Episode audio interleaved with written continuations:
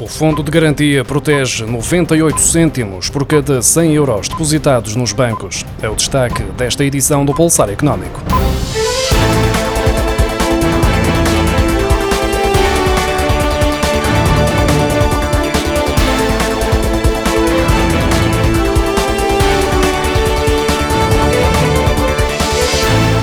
No final do ano passado, o Fundo de Garantia de Depósitos tinha dinheiro suficiente para cobrir 98 cêntimos por cada 100 euros que os portugueses tinham nos bancos. O valor tem vindo a cair, uma vez que em 2020 havia 1 euro 4 cêntimos. Em 2019 tinha capacidade para compensar 1 euro 13 cêntimos por cada 100 euros e em 2018 1 euro 16 cêntimos. No relatório e contas de 2021, divulgado no final da semana passada pelo Banco de Portugal, é explicado que esta nova redução deve-se ao aumento dos depósitos cobertos pelo Fundo de Garantia.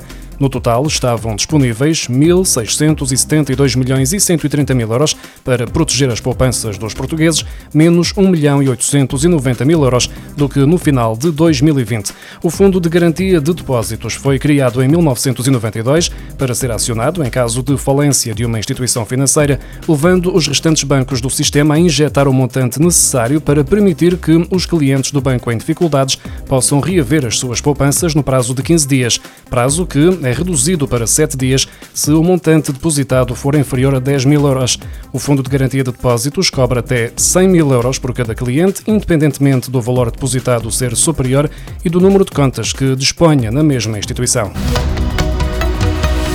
Um cabaz de bens alimentares essenciais custa agora 211,24 euros, mais 1,89% do que custava há uma semana e o valor mais elevado desde que a DECO começou a analisar a evolução dos preços a 23 de fevereiro, a véspera do início da guerra na Ucrânia. Até quarta-feira, 10 de agosto, o preço do cabaz já aumentou 15,4%, ou seja, 27,61 euros. A contribuir para este aumento está, em grande parte, o preço do peixe, a categoria que tem registrado as maiores subidas nos últimos cinco meses. Entre 23 de fevereiro e 10 de agosto, o preço do peixe registrou um crescimento de 22,1%, mais 13,28 euros. Só a pescada já aumentou 76% neste período. Nas categorias de produtos alimentares com as maiores subidas de preços, depois do acréscimo de 22,1% no peixe, segue-se a carne com um aumento de 17,17%. A mercearia já aumentou 12,1%, seguida dos laticínios laticínios com uma subida de 9,96%, dos congelados com um crescimento de 8,70% e, por fim, as frutas e legumes com uma subida de 5,88%. A DECO analisa todas as quartas-feiras, desde 23 de fevereiro, um cabaz de 63 produtos alimentares essenciais, onde se incluem legumes, fruta, carne, peixe, cereais, massas, açúcar, leite e derivados. O custo do trabalho aumentou 5,7% no segundo trimestre, acima da subida de 1,4% observada no trimestre anterior, de acordo com os dados divulgados na sexta-feira pelo Instituto Nacional de Estatística. Para esta evolução, contribuíram mais os custos não salariais do que os salariais, que cresceram 6,3%. Ainda neste período foi verificado um acréscimo de 4% no custo médio por trabalhador e um decréscimo de 1,5% no número de horas trabalhadas. Os custos salariais salariais registaram acréscimos mais acentuados na indústria, com 7,4%, e na construção, com um acréscimo de 7,1%, enquanto os menores foram observados nos serviços, com 5,1%, e na administração pública, com 5%. No trimestre anterior, com exceção da administração pública, os custos salariais tinham registrado acréscimos menores em todas as atividades económicas. A indústria têxtil e do vestuário fechou o primeiro semestre com exportações de 3.135 milhões de euros, um aumento de 18,6% face ao mesmo período do ano passado.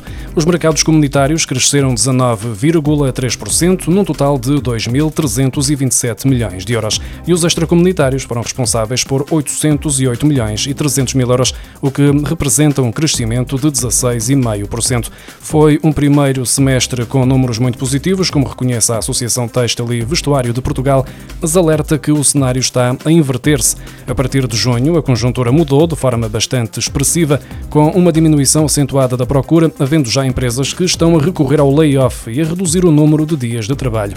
As encomendas produzidas e entregues no primeiro semestre foram colocadas no final do ano passado e no início de 2022, ainda antes da invasão russa da Ucrânia, a 24 de fevereiro.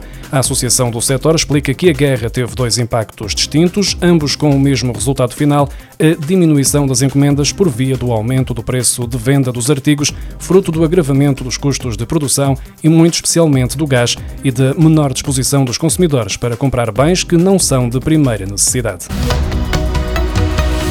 O número de beneficiários da tarifa social de energia aumentou no ano passado para 806 mil no setor elétrico e 54 mil no setor do gás, representando um acréscimo de 21 mil beneficiários em ambos os setores, segundo os dados da entidade reguladora dos serviços energéticos, agora divulgados. A tarifa social de energia é um apoio social que consiste num desconto na tarifa de acesso às redes de eletricidade em baixa tensão ou de gás natural em baixa pressão, que compõe o preço final faturado aos clientes, assegurando a proteção proteção de consumidores em situação de carência socioeconómica. A lista de beneficiários é elaborada pela Direção-Geral de Energia e Geologia, com base nos dados de clientes finais recebidos dos agentes do setor após verificação das condições de elegibilidade junto da Autoridade Tributária e Aduaneira e da Segurança Social. A Caixa Geral de Depósitos prepara-se para encerrar mais 23 balcões durante este mês de agosto. O alerta é do Sindicato de Trabalhadores das Empresas do Grupo Caixa Geral de Depósitos e refere que a maioria dos encerramentos ocorrerá nas regiões urbanas de Lisboa, Porto e Coimbra.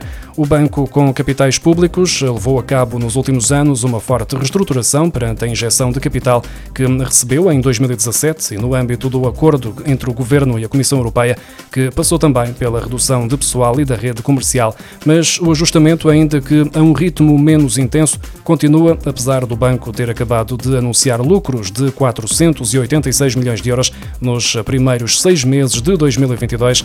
No final de junho, a Caixa Geral de Depósitos tinha 539 agências, espaços caixa e gabinetes de empresas na atividade em Portugal e empregava 6.035 trabalhadores. Desde 2016 já foram encerrados quase 200 balcões e saíram cerca de 2 mil trabalhadores.